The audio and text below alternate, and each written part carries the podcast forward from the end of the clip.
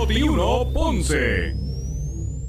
Noti1 no se solidariza necesariamente con las expresiones vertidas en el siguiente programa. Una y 30 de la tarde en Ponce y toda el área sur. Toda el área sur. La temperatura sigue subiendo. Sigue subiendo. José Moura está listo para discutir los temas más calientes del momento con los protagonistas de la noticia en Ponce en Caliente por Notiuno 910. Saludos amigos, buenas tardes, bienvenidos. Esto es Ponce en Caliente. Yo soy Luis José Moura, como de costumbre, de lunes a viernes de 1 y 30 a 2 y 30 de la tarde por aquí por Noti1, analizando los temas de interés general en eh, Puerto Rico, siempre relacionando los mismos con nuestra región. Así que bienvenidos todos a este espacio de Ponce en Caliente. Hoy miércoles 5 eh, de febrero del año 2020. Vamos a hablar, ¿verdad? En estos primeros minutos del programa con el alcalde de San Sebastián, me refiero a Javier Jiménez, a quien de inmediato le damos la bienvenida. Saludos, alcalde, buenas tardes. Saludos, Maura, y saludos a todos los que nos escuchan en la tarde de hoy. Gracias a usted, como de costumbre, por estar con nosotros, alcalde. Y le voy a preguntar eh, eh, primero, porque antes de ahora, previo al inicio de este espacio, escuchamos el, eh, la noticia de último minuto aquí mismo en los titulares de Noti1, y es que el director de El Sesco de Carolina, Sergio eh, Esteves, quien ha estado, ¿verdad?, en el análisis público tras eh, eh, conocerse de una reunión en la que estuvo con Pedro Pierluisi en horas de la mañana, ¿verdad? Y que cuando suben la foto, pues se veía que eran las nueve y algo de la mañana y comenzaron a conjeturar si él si estaba en horas laborables o no, reunido con Pierluisi, y se formó todo este revolú que se ha formado. Pues eh, acaba de renunciar Sergio Esteves, que es aspirante, ¿verdad? A un, puesto electivo en las pasadas, digo, en las próximas elecciones eh, eh, por el PNP. pues acaba de renunciar a su puesto como director del Sesco de Carolina para entonces él, él regresar a su plaza de, de carrera. Así que eso es una información que rompe ahora en este momento y que, alcalde, me imagino que usted conoce el caso y me gustaría una, una eh, eh, ¿verdad? Eh, reacción suya ante esta situación. Bueno, conozco lo que tú acabas de decir, ¿verdad? lo, que habría que determinar en, en, qué periodo él estuvo reunido con Pierluisi, si es un periodo que tuvo de receso por la mañana, pues no sé, ¿verdad? Eso habría que ver más los detalles. Pero si renuncia, quizás renuncia por ser un candidato a un puesto político y por el escándalo que se pudo haber formado.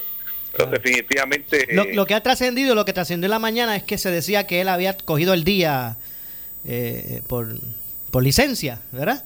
Ahora, lo que nunca se supo es si, si él le llena el documento después que se forme Revolú o, lo hizo el día antes de reunirse. Por eso, por eso hay que ver, porque es posible que él haya tomado por licencia se lo tomó por licencia de su tiempo libre. Eh, eh, habría que ver, ¿sabes? Ponernos quizás, yo te podría hablar especulando y especulando, pues quizás no le haríamos justicia eh, al, funcionario, ¿verdad? Porque habría que ver los elementos, hay que ver más los elementos que, que hayan pasado. Entiendo. Ahora, lo cierto es que tras toda esta situación, pues acabamos de, ¿verdad? De, de, escuchar eh, la noticia de último minuto por aquí por Noti1 que el, Sergio eh, Esteves pues renuncia eh, a la dirección del Sesco de Carolina para regresar a lo que es su plaza de, carrera. Pero más allá del caso específico de Esteves, le pregunto al alcalde, porque usted también pues ocupa, aunque en su caso es un, un puesto refrendado por el voto del pueblo, ¿verdad? En este caso, estos directores pues son nombrados eh, eh, como puestos de confianza, ¿verdad? Eh, pero le pregunto, ¿se hace, se, hace un, buen ejercicio de, su posición, por ejemplo, el tomar algún tipo de licencia para, para hacer política, por ejemplo? Sin hablar, sin, sin referirnos al caso específico de, de Esteve. La licencia, si tú tienes licencia de, vacaciones, esa licencia es tuya personal y tú puedes utilizarla para lo que tú entiendas necesario. eso es algo eh, muy personal, eso es lo primero. Lo segundo, hay que ver, eh, distinguir en lo que es un funcionario con horario restringido y un funcionario sin horario, que son eh, posiciones de, confianza. No sé si esa posición de confianza requería eso, pero las posiciones, la mayor parte de las posiciones de confianza no tienen horas de entrada ni horas de salida. Eh, no tiene sábado, tú no tienes domingo, tú tienes que estar un call 24 horas y tú estás haciendo gestiones pues muchas veces en diferentes tipos de, de horarios, mayormente. Imagínate, por ejemplo, un alcalde, un alcalde está desde por la mañana y aquí nosotros estamos por la noche, ¿verdad? Los sábados estamos atendiendo situaciones, eh, muchas veces domingo, y así le pasa a muchos funcionarios, pero habría que ver específicamente cuál es el caso de, este funcionario, si tiene horarios restringidos o, o horarios pues abierto. Por eso yo digo algunas veces, eh, cuando dice la gobernadora o, un legislador en horario de trabajo, en horario de trabajo, si ellos tienen horario 24 horas. Son horarios de, hecho, de, hecho, esto me recuerda, alcalde, precisamente un, en una ocasión aquí mismo en Ponce, yo fui el, el, que, el que le pregunté a la alcaldesa de San Juan. Estábamos nosotros eh, atendiendo un eh, cubriendo aquí en Ponce, en la Universidad de Puerto Rico. Eh, en aquel momento había ¿verdad? Una, una huelga de estudiantes. Estaban ellos, habían cerrado el recinto y ellos estaban allí en los portones. Y mientras estaba haciendo el, el reportaje, veo que, que, que diviso a la alcaldesa de San Juan. ¿Verdad? Y yo pues me la acerco y le digo, alcaldesa, ¿verdad? Este, usted que vino aquí, la vi que traía unos, unos suministros, ¿verdad? Unas aguas, unos jugos, una...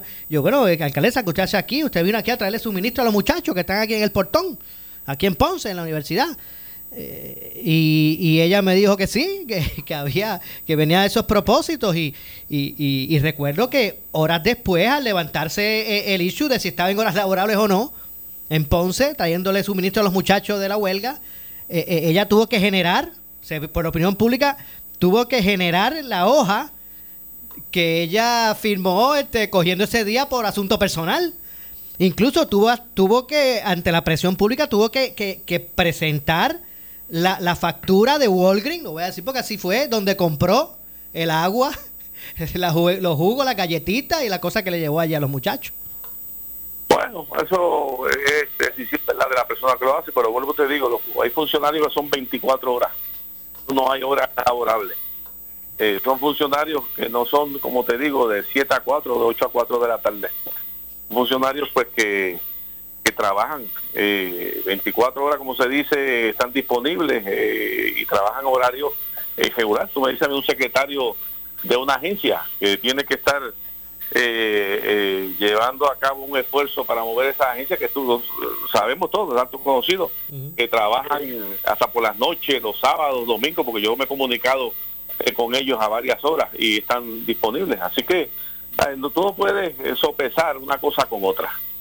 Eh, si tú tienes un horario definido, pues ya tú puedes definir cuáles tus horas de trabajo. Y, y, me parece que hay una cosa cierta, porque a uno le puede gustar o no la gestión que quiera invertir el, la persona con su tiempo libre, pero si usted tiene una licencia, si usted tiene días de asunto personal, o de vacaciones o estas, estas licencias, pues usted las utiliza en el tiempo, eh, eh, ¿verdad? Usted, eh, usted invierte su tiempo en, en, esa licencia como usted quiera. Ahora, una cosa es que usted el día antes diga, mira, mañana no vengo por, y lo voy a poner por asunto personal. A que después que usted ve que, que, se forme el ICHU, vaya y, genere después posterior el, documento, ¿verdad? Claro. Esa es una cosa distinta son dos cosas eh, totalmente diferentes. O que el funcionario público eh, tiene que estar pues presente, como te digo, que no tiene horario de entrada y salida y durante ese día lo que hace una gestión de dos horas o de tres horas y el gesto no lo hace. Por, eso ya, ya eso es totalmente impropio. Pero eh, el que se establezca estos horarios, ¿verdad? Pues eso, un horario, hay horarios que son totalmente abiertos.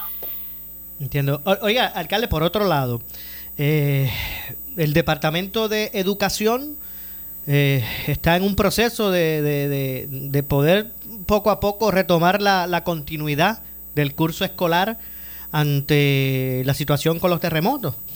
Eh, ¿Cuál es su experiencia allá en, en, en, San, en San Sebastián? Yo sé que en Ponce el, departamento ha estipulado que escuelas no van a abrir, eh, van, a, van a, colocar carpas para que puedan eh, reanudarse el, curso, ¿verdad? De la mayoría de los estudiantes, lo mismo allá en Guayanilla, en Guánica.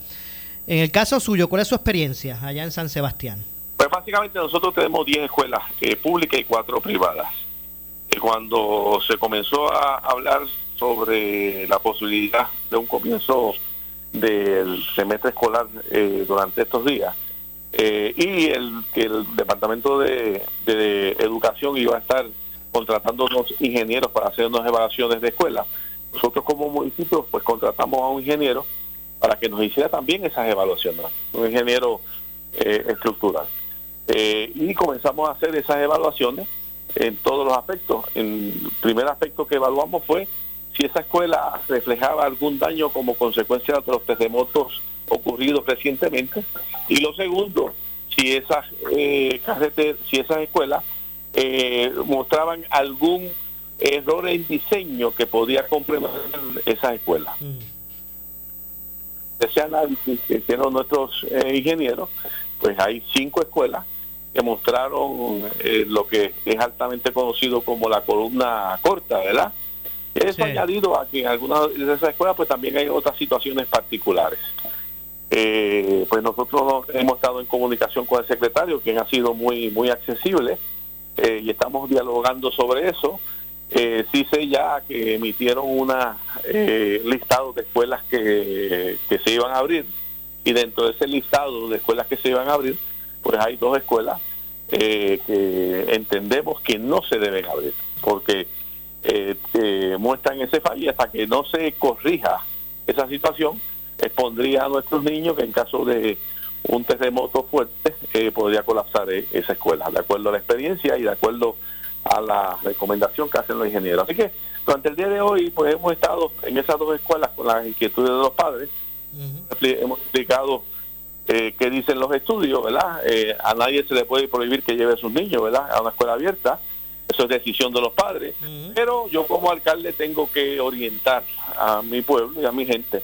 Y mucho más allá, y mucho más cuando estamos hablando pues de niños y jóvenes que van a estar en, estas escuelas. Así que esa es la situación que tenemos actualmente nosotros. Estamos en comunicación. Yo espero que, pues que el secretario nos busque otro tipo de alternativa. Nosotros hemos puesto a la disponibilidad los recursos del municipio eh, y vamos a seguir trabajando para que estas escuelas tengan un grado de seguridad razonable para que nuestros jóvenes y niños pues puedan eh, comenzar en este estudio. Entiendo. De hecho, porque obviamente esto es una situación verdad compleja. Eh, no, no cabe duda que es este válida la preocupación de los padres, ¿verdad? con relación a estas estructuras. Eh, obviamente un ingeniero eh, va puede certificar que en el momento que está inspeccionando pues eh, la estructura pues pueda ser utilizable verdad o, ya no pero el, el, poder este estimar de que una una estructura no se va a caer por un temblor eso es difícil establecer bien difícil pero como cuando tú tienes este elemento que se ha discutido ampliamente de columna corta eh, pues ya tuve un elemento que es un agravante. Sí, que es más propenso. Esto, este es más propenso a algún, alguna situación de peligro porque tiene estas columnas que no eh, representan, ¿verdad? Una... Eh, esa, evaluación no la hizo educación. Esa evaluación no la hizo educación. La experiencia de San Sebastián no la, no la hicieron. Pues entonces, pues con la que hicimos nosotros como municipio, esa evaluación se hizo pues determinan los ingenieros que tienen un grado de, riesgo significativo, pues mira, no se deben abrir esa escuela, no se deben abrir. Eso es correcto. Eh, no se deben abrir y yo espero porque yo sé que sí, el secretario ha mostrado que es una persona muy abierta al diálogo. Yo espero que esto me lo corrijan ya esta semana, a buscar qué alternativa vamos a, llevar a cabo para hacer eso. Mira, y yo como decía los otros días, este, nosotros como país, yo sé que se hace una convocatoria de todos los sectores, el privado, los padres, los mismos maestros, los municipios, y podemos desarrollar estrategias para eh, corregir el problema de columna corta y por lo menos con eso mitigar en algo el riesgo eh, que pueden tener nuestros nuestros niños allá en, algo algo significativo porque ah, claro. la experiencia que se ha tenido pues no ha sido positiva con este tipo de construcción. Eh, obviamente hay, hay otros países que, que viven la experiencia que hace dos meses Puerto Rico está viviendo, ¿verdad? Y esas personas y esos otros, en, otros, en esos otros países se han atemperado sus estructuras, ¿verdad? Eh, eh, ante esas realidades. O sea que no es que aquí vamos a inventar nada. Ya, lo que me parece que hay que comenzar, ¿verdad? A, entonces a cambiar. Eh, pues miran, en Japón, los códigos de construcción. Y, si hay que demoler la estructura, que se, pues que se haga y se vuelvan a, levantar y, establecer este código, ¿verdad? bastante riguroso para que por ahí pues no se construya así al garete, ¿verdad? Como dicen los muchachos. No, y ya, ya con esta experiencia, yo sé que los códigos de construcción van a cambiar significativamente. Van a cambiar significativamente porque estamos propensos, que siempre se ha dicho, ¿verdad? Pero como nunca había pasado así, eh, que estamos propensos a, terremotos en cualquier momento. Y más aún con la experiencia que hemos tenido, ¿verdad? Que eh, esto, esta, esta experiencia, en vez de ir disminuyendo de momento, te da sorpresa como la de ayer. Es un temblor eh, categoría 5, ¿verdad? y eso pues eh, te hace que tú estés más en, a la expectativa, ¿verdad? Que, pueda A mí me, preocupa me preocupa algo, ¿verdad? Y, y, y, no es no es poniendo lo que voy a decir no es poniendo, ¿verdad? Este por encima la seguridad, ¿verdad? Que, que algún aspecto económico, no es eso. Pero me preocupa lo siguiente, hoy hoy en día eh, ¿verdad? Eh, las viviendas no son, ¿verdad? O sea, son de difícil acceso. La gente vive en niveles de pobreza o de, o de poder adquisitivo eh, eh, limitado. Y no cabe duda que hoy en día, ¿verdad? Eh, se hace difícil a familias adquirir su, su, vivienda. Hay muchos proyectos por ahí, pero de alto costo, ¿verdad? No, no de interés social. y, y, yo estoy seguro que muchas de esas personas que construían, ¿verdad? obviando los códigos requeridos, muchas veces era porque realmente no tenían el, el ¿verdad? El, los chavos Sí, porque es mucho el costo para empezar una casa, ¿verdad? E, exactamente, y, y, vuelvo y digo, yo no estoy aquí justificando, ¿verdad? Porque no, no, no es que eh, uno esté sobreponiendo aspectos económicos a lo que es la seguridad, ¿verdad? De las personas. Pero hay una realidad, ¿no era? No, no todo el mundo construía de esa forma porque, ¿verdad? Porque eh, quiere jugar con la, con la seguridad de su familia. Es que hay unas realidades económicas entre otras cosas, ¿verdad? Y me preocupa que ahora que se va a hacer más riguroso, pues pueda empeorar, eh, ¿verdad? Ese, ese, e, esa accesibilidad. Pero puede haber diferentes alternativas, porque por ejemplo el gobierno quizás podría tener, o el colegio ingeniero, yo no sé, ¿verdad? Alguna entidad que podría tener unos planos estándares, ¿verdad? De construcción de una casa básica de mil pies de construcción o mil doscientos pies de construcción, ¿verdad? Eh, que eso quizás minimiza un malos costos, porque uno de los costos mayores es la creación de estos planos, los arbitrios de construcción, el Fondo de Seguro de Estado, y quizás, eh, dada la circunstancia que tenemos con esto de los temblores, pues mira, eh, no estaría de más echarle un vistazo más detenido a todo esto. Definitivo. Bueno, alcalde, me queda bien poquito tiempo para ir a la pausa, pero una reacción suya ante lo siguiente, ¿verdad? Tengo muy poco tiempo, pero para largo la investigación relacionada al, almacén. La secretaria de Justicia dice que eso, uff, tiempo va a tomar, tres años mínimo. Al menos eso es lo que se adjudican de sus expresiones. Eso y la gobernadora dice, bueno, yo no veo, yo no veo a nadie hablando mal de mí que no sean los mismos míos en la legislatura. Sí, sí, pero la investigación del almacén yo lo veo como una pérdida de tiempo. Porque ese almacén lo conocían, básicamente era altamente conocido que no, lo que pasa que la información como se manejó fue un desastre por parte de, Fortaleza.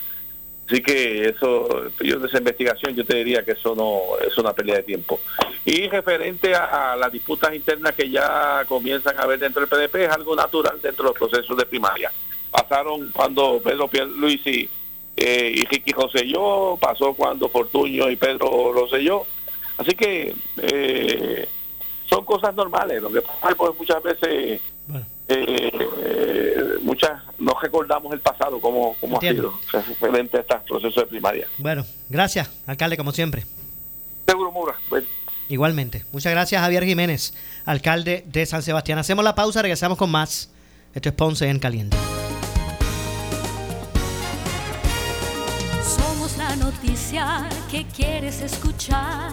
Las 24 horas te queremos informar. En Power Sports estamos conscientes de la situación que enfrenta Puerto Rico y la importancia de estar preparados. Y para ello estamos ofreciendo una gran venta de especiales de emergencia con grandes descuentos en nuestra extensa variedad de generadores eléctricos residenciales, comerciales e industriales con bonos de hasta 10 mil dólares. Ofertas de financiamiento con 0% APR y aprobación al instante. Aprovecha la venta de emergencia en Power Sports. Llámanos al 333-0277, 333-0277 o búscanos en las redes.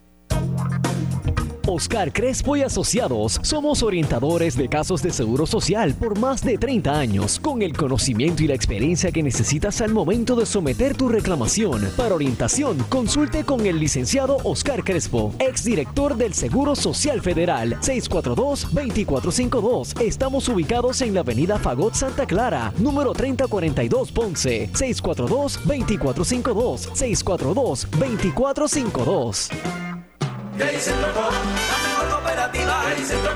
En el 2020, vente pa' Credicentro Coop Ponce y sal montado en un carro nuevecito con el interés más bajo al 3.95% APR. Nadie te da más. Eso es, en el nuevo año, montate en el carro que tú quieres y sin pronto. Visita nuestra sucursal en la Rambla de Ponce. Sujeto a aprobación de crédito. Ciertas restricciones aplican. Acciones y depósitos asegurados hasta 250 mil dólares por COSEC. Si tienes 40 años o más, la prevención es lo más importante para evitar el cáncer de colon, esófago o estómago. En Advanced Endoscopy Center, el único centro de endoscopía ambulatoria acreditado en Puerto Rico en Ponce Bypass, los doctores Álvaro Raimundé y Víctor Torres, gastroenterólogos Board Certified, cuentan con los equipos más avanzados, incluyendo ultrasonido endoscópico para la detección temprana de lesiones que pueden desarrollarse en cáncer de colon, esófago, estómago y también cáncer de páncreas. Llámanos al 843-1129. Necesitas una enfermera, una ama de llave, necesitas un médico, pañales desechables, suplemento alimenticio o medicamentos. En Hospicio La Paz podemos ayudarle. Hospicio La Paz le provee a cada paciente de enfermedad terminal todos los servicios de cuidado médico en su hogar, a la vez que le ofrece apoyo y soporte emocional y espiritual tanto al paciente como a sus familiares. Hospicio La Paz. Llame gratis al 1-800-981-0032. 1-800-981-0032. ¿Sabías que el 90% de las personas considera que la vista es el sentido más importante? Siendo un sentido tan imprescindible para la mayoría, nos preguntamos cómo envejecen los ojos y cómo se puede retrasar este proceso natural de pérdida de la vista. Nos orienta la doctora Vanessa López Buchamp, oftalmóloga del Centro Oftalmológico Metropolitano. Vivir con salud, con Luz Nereida Vélez, domingos a las 10 y 30 de la mañana por Noti1. Auspicia Neomed Center, salud de primera. Ya estamos aquí, ready para servirte 24-7 por WhatsApp. Escoge ASC. Noti 1630 es la estación de noticias de mayor cobertura. WNO 630 AM en San Juan. W232TH 94.3 FM San Juan. WPRP 910 AM Ponce. WORA 760 AM en Mayagüez. WNEL 1430 en Caguas y WCMN 1280M en Arecibo. Para mantenerte informado, entra a nuestra página web notiuno.com. Descarga la aplicación Noti 1630 en tu celular y síguenos en las redes sociales, Facebook y Twitter. Somos Noti 1630. 630. Primeros con la noticia. Claro, la red más poderosa presenta los titulares. Noti 1630 te presenta las noticias del momento. Las noticias del momento. Pasamos a la sala de redacción Rafael Rafi Jiménez. Buenas tardes, soy Gelmarí Rivera y usted escucha Noti 1630 primeros con la noticia Última Hora 2 con 2. El analista de política José Sánchez Acosta dijo en el programa Palo Limpio que la alcaldesa de San Juan Carmen Cruz Soto es una traidora ideológica del PPD y una pésima administradora del ayuntamiento de la capital. Interviene el ex representante José Báez. Yo creo que el grupo que la ve como una traidora en el Partido Popular es más grande que aquel que piensa que esta es la líder que nos ayuda a transitar. No lo había visto así, es verdad. Lógicamente. No lo había visto así, yo creo que, que tú tienes razón en eso, estás dando en Y, el, y- y en el bueno, pues, pues está hoy, digo, yo tengo otras razones. Yo como sanjuanero pienso que ha sido una pésima administradora. O sea, no es una buena carta de presentación. Distinto a Charlie Delgado, que tú puedes decir, bueno, no tendrá reconocimiento a nivel Puerto Rico, pero... Pero, Bueno, lo último que ocurrió fue el chiste que tú hiciste ahorita de los bleachers. pero eh, exacto, o sea, cosas como esas. Eso- cosas y es un ejemplo continuo. Los bleachers negros, que evidentemente, vamos, el que sabe pasar una manga de presión en su casa, sabe que el limo que estaba, que salió fotografiado en los bleachers era un limo de hace 6, 7, un año o año y medio. O sea, ese tipo de detalle. a un evento que tú sabes que ocurre todos los años, que sabes que venía en esta fecha para Puerto Rico y sabes la fecha exacta, la sabes desde el año pasado. Ella no está, vamos a poner de esta forma. A diferencia de otros alcaldes que, no sé, no, tal vez puedo dar un ejemplo, siempre se usaba el ejemplo de, de Josian aquí, y hay otros PNP, que son unos fiebrus de su municipio. Yo tengo la impresión, la impresión de Puerto Rico es que ella nunca ha sido una fiebrúa de su municipio. Última hora 2 con 3, la secretaria del Departamento de Justicia, Denis Longo Quiñones, explicó durante la vista pública en la Comisión Especial en la Cámara relacionada a la investigación por el hallazgo de los suministros en Ponce, por qué la pesquisa que realiza el negociado de investigaciones especiales podría demorar hasta tres años. es que análisis como esos pudiesen tomar años para completarse por múltiples razones. Y en ese, eh, aparte, en esa conferencia lo que yo estaba Cuando explicando... habla, cuando habla de, de los análisis, me habla de, está hablando del caso de Ponce, o lo está hablando en general. Lo que pasa es que yo estaba hablando en general y allí mismo dije en esa conferencia de prensa que cada investigación tiene su propio ritmo y su propio tiempo, como discutimos aquí. Un fiscal empieza una investigación, tiene tres documentos enfrente, entrevista a personas y esa entrevista le lleva a tres documentos adicionales que tiene que investigar Todas las investigaciones tienen su propio tiempo y su propio ritmo. Pueden tomar tres días, tres meses, dos años. Esa fue su expresión. Esa años. es mi expresión. Y, y lo otro es que, o sea, nos- no tenemos una bola de cristal. ¿Qué se va a revelar en el proceso de investigación? Es algo que uno se entera realizando ese proceso concienzudamente. Última hora 2.5, el representante Gabriel Rodríguez Aguiló y quien preside la vista pública de la Comisión Especial de la Cámara para la Reconstrucción y Preparación Total de Puerto Rico ante una emergencia, advirtió a la secretaria de Justicia, Denis Longo Quiñones, que la comisión acudirá al tribunal para exigir, so pena de desacato, los documentos pertinentes a la investigación sobre el almacén con suministros hallado en Ponce.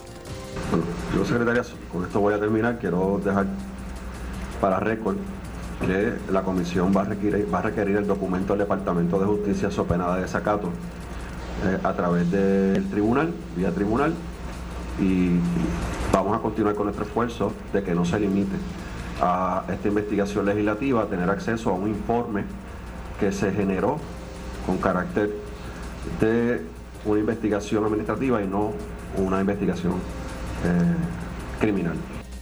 Estas son las noticias del momento Noti 1630. Primeros con la noticia. Continúa. Última hora 2.6. En breve le echamos más leña al fuego en Ponce en Caliente por Notiuno 910. Ponce es Ponce y en la calle Victoria está su laboratorio Clausel's. Contamos con servicio a domicilio y a empresas por cita previa. Utilizamos tecnología de vanguardia en sus pruebas para un mejor resultado. Ahorre tiempo y reciba sus resultados confidencialmente online. Se aceptan planes médicos, el plan de la reforma, Medicare y todas las redes preferidas de los Medicare Advantage. Laboratorio Clínico Clausel's, calle Victoria 333 Ponce 841-1401. Licenciado William Guzmán García, director. En el 2020, vente pa' Credicentro Coop Ponce y sal montado en un carro nuevecito con el interés más bajo al 3.95% APR. Nadie te da más. Eso es, en el nuevo año, montate en el carro que tú quieres y sin pronto. Visita nuestra sucursal en la Rambla de Ponce. Sujeto a aprobación de crédito. Ciertas restricciones aplican. Acciones y depósitos asegurados hasta 250 mil dólares por COSEC. Oscar Crespo y Asociados somos orientadores de casos de seguro social por más de 30 años, con el conocimiento y la experiencia que necesitas al momento de someter tu reclamación. Para orientación, consulte con el licenciado Oscar Crespo, exdirector del Seguro Social Federal, 642-2452. Estamos ubicados en la avenida Fagot Santa Clara, número 3042 Ponce, 642-2452, 642-2452. El área sur está que quema. Continuamos con Luis José Moura y Ponce en Caliente por el 910 de tu radio. Bueno, estamos de regreso, son las 2.7 de la tarde. Yo soy Luis José Moura. Esto es Ponce en Caliente. Usted me escucha como de costumbre, de lunes a viernes, de 1 y 30 a 2 y 30 de la tarde, por aquí por Noti1, analizando los temas de interés en Puerto Rico. Ya mismito está por ahí. Eh, ya, va, ya mismito este, estaremos escuchando la cápsula relacionada a los temas de quiebra con la licenciada María Evicens. Eso ya mismito. Pero antes, eh, insiste, ¿verdad? La secretaria de Justicia que la investigación relacionada al almacén en la guancha de Ponce eh, tomará años en concluir.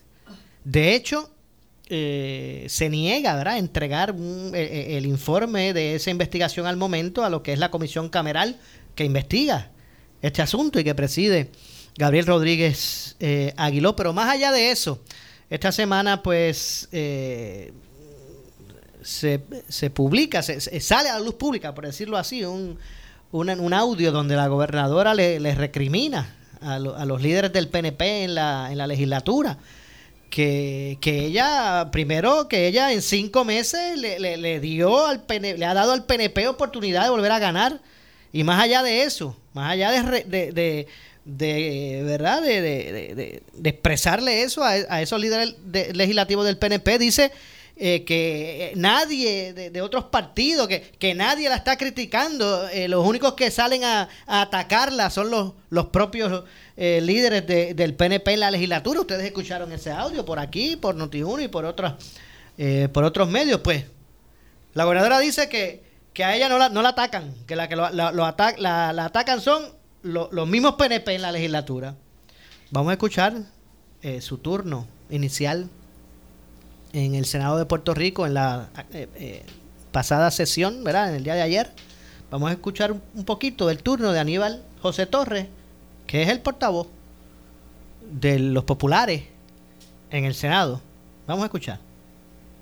Asumo este turno inicial para hacer constar nuevamente la grave crisis de credibilidad que tiene la administración de la gobernadora Wanda Vázquez y cómo las medidas que está tomando dejaron de ser ya unas medidas de pura administración pública para convertirse en unas medidas de tratar de lavar la cara políticamente de cara a un proceso primarista que todo el país conoce, las diferencias que existen en ese proceso entre los dos candidatos del Partido Nuevo Progresista. Y lo digo por lo siguiente, la administración de Luis Fortuño creó la oficina del inspector general, oficina que, en mi opinión, no tuvo ningún efecto positivo, más allá de crearle un costo adicional al gobierno y crear otro ente burocrático entre la Oficina del Contralor, Ética Gubernamental eh, y el Inspector General. Esa ley fue derogada bajo la pasada administración de Alejandro García Padilla y tan pronto llegó Ricardo Rosselló a la fortaleza, crean nuevamente, y mis compañeros de la mayoría dieron un voto avisado de que la creación nuevamente de esa oficina del inspector general no iba a resolver absolutamente nada. Pasaron dos años, señor presidente y no nombraban a nadie en la oficina del inspector general. Y el gobernador Roselló abre una convocatoria pública para ocupar la posición de inspector general y dice que un compromiso programático del PNP contra la corrupción, beneficio del buen funcionamiento público y que la persona ocupará el cargo por 10 años y que para lograr eso de manera eficiente y transparente debe tener los mejores credenciales disponibles y que la búsqueda no debe limitarse a Puerto Rico.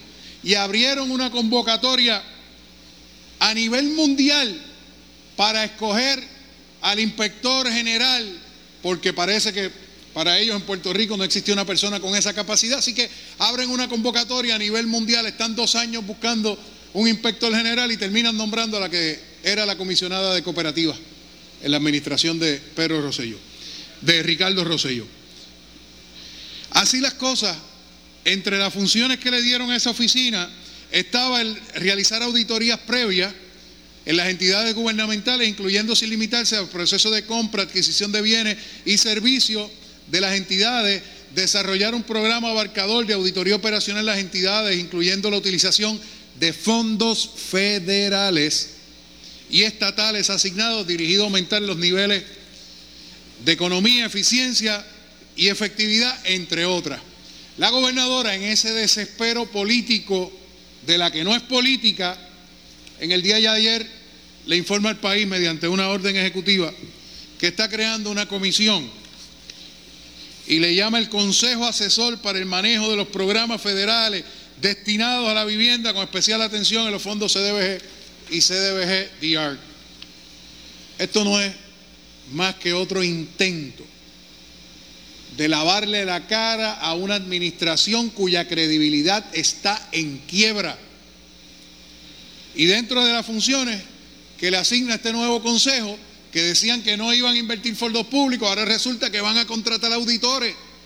Van a contratar auditores para un consejo asesor de la gobernadora, cuando todos los auditores de las agencias del gobierno, por orden de la ley 15 del 2017 pasaron a una oficina, o sea que si van a buscar auditores los tienen todos en la oficina del inspector general. No sigan gastando el dinero público en asuntos que no vienen a resolver la incapacidad, la insensibilidad y la irresponsabilidad de una administración.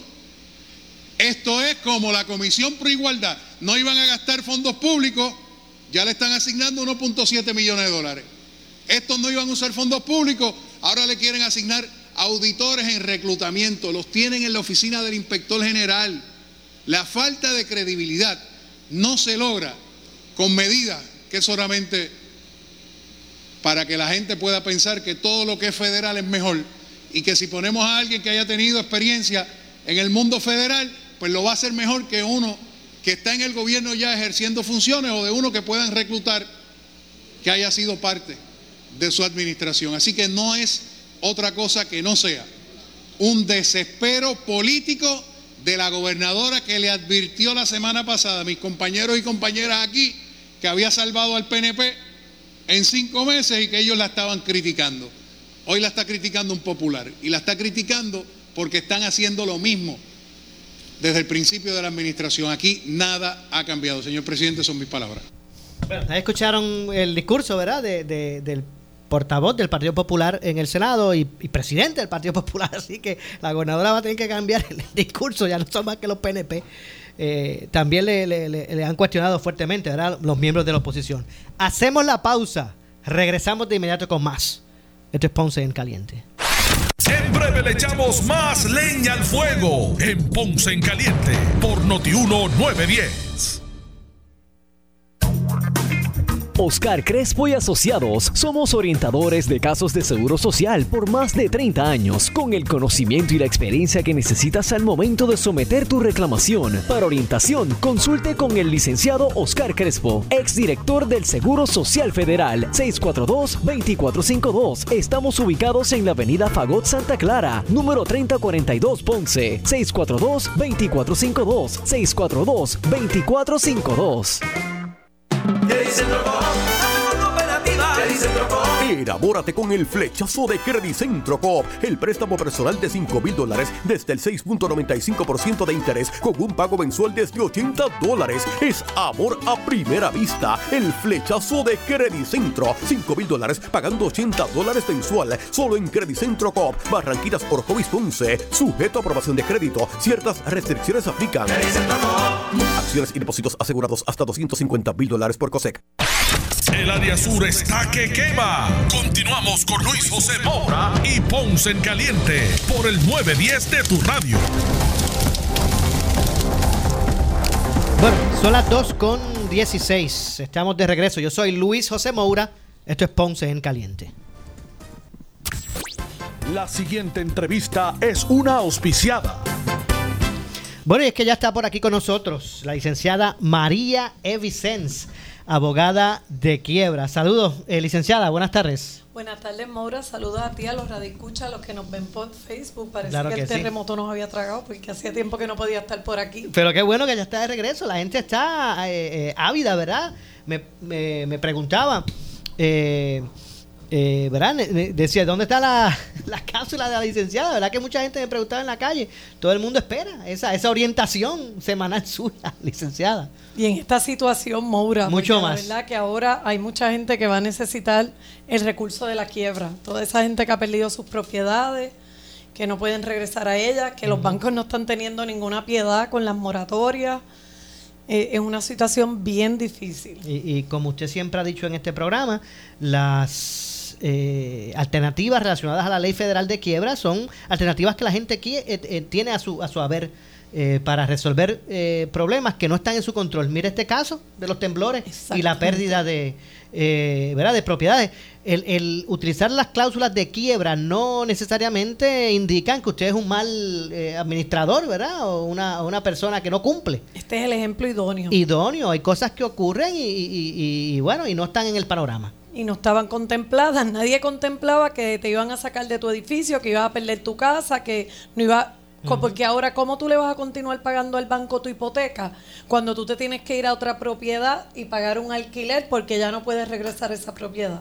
Es una situación bien difícil y los bancos no están teniendo ninguna piedad. Y hay personas que les preocupa más porque, por ejemplo, trabajan por cuenta propia y se preguntan, ¿cómo- se- yo podría radicar un capítulo 13, por ejemplo, si trabajo por cuenta eh, propia. Seguro, Moura, porque eso es lo mismo que un asalariado. Claro estaba, el caso de quiebra va a ser diferente y va a ser un poquito más complicado que el caso de una persona asalariada o una persona que vive de seguro social, como, como hay muchos, ¿verdad? Eh, que viven de seguro social y los cupones y tienen la necesidad de erradicar su quiebra.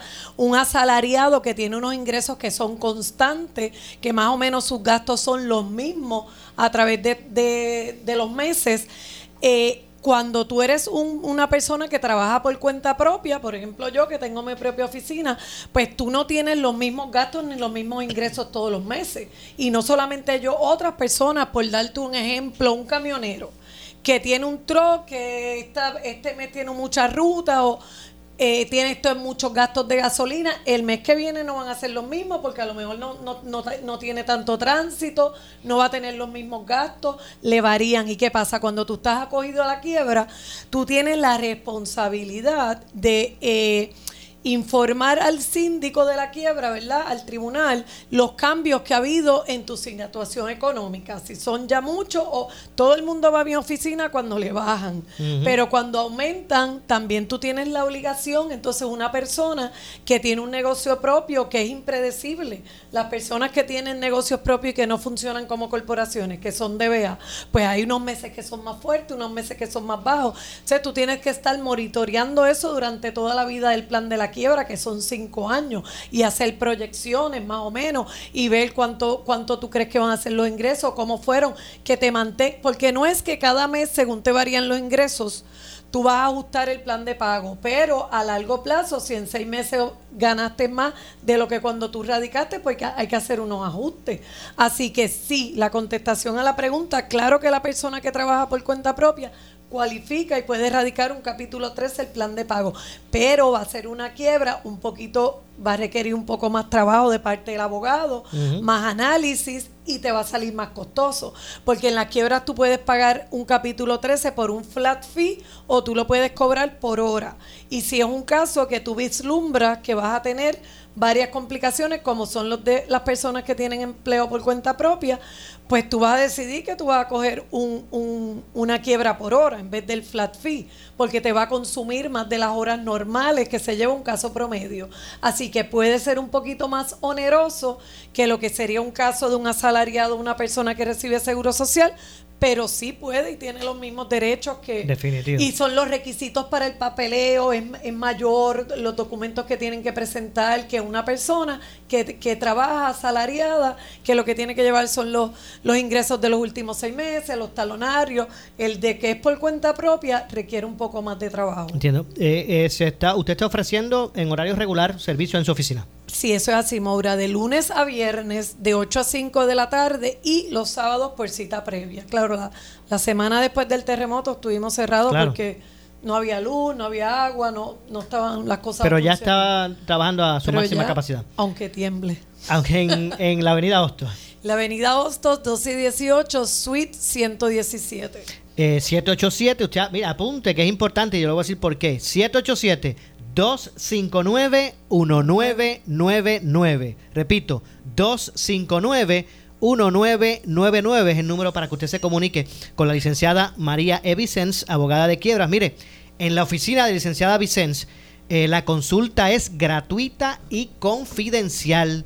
Mire, usted que ahora mismo está ¿verdad? pasando esa situación con su residencia o con su negocio, con su establecimiento, que ha sido comprometido grandemente por los temblores, que le han dicho los ingenieros que no puede es- es- esa vivienda ¿verdad? ser habitable, eh, que usted ha tenido que ahora invertir, ir a vivir alquilado con su familia porque no puede y tiene que pagar esa hipoteca. Al momento son pocas las opciones que hay en la banca ante esa situación. Pues mire, usted oriéntese con la licenciada María Vicens porque hay alternativa. Repito, 787-259-1999. Algo más, licenciada. No deje que el terremoto te agobie tampoco. Busca orientación porque estamos todos pasando por viviendo momentos difíciles, pero aunque parezca que no, hay luz al final del Mire, túnel. y, y si hay una persona que se identifica con su situación, en este caso de los que han perdido su casa, precisamente es la licenciada, que también tiene su situación con, con los temblores. Así que eh, 259-1999. Gracias, licenciada. Hasta la próxima, La Maura. esperamos el, eh, próximamente eh, para más información con relación a estos temas. Así será. Bueno, son las 2 con 23, ya estamos en el segmento final.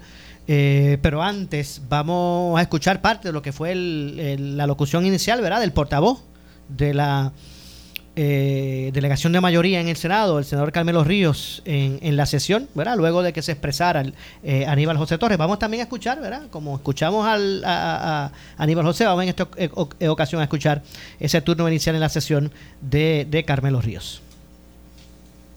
gobierno de Puerto Rico se apresta a resolver lo que se ha convertido en un hecho secundario, pero sigue siendo de primer orden para nuestros hermanos del sur.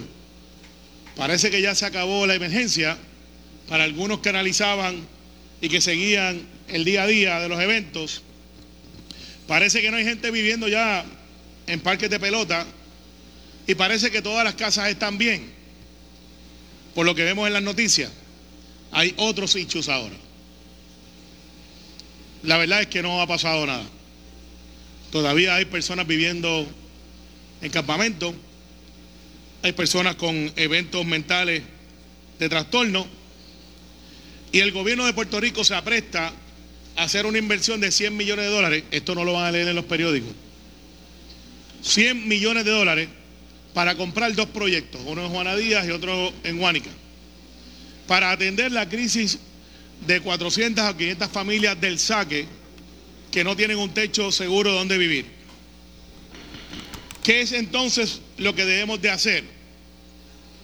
Debemos como legisladores, y esto lo hablaba con la ex jueza Luisa Lebrón, que es una de nuestras asesoras aquí, que fue legisladora aquí, senadora, dicho sea de paso, de una preocupación y para eso a veces están las conversaciones de pasillo. El compañero William Villafañe fue parte o testigo de lo que yo creo que va a ser una legislación.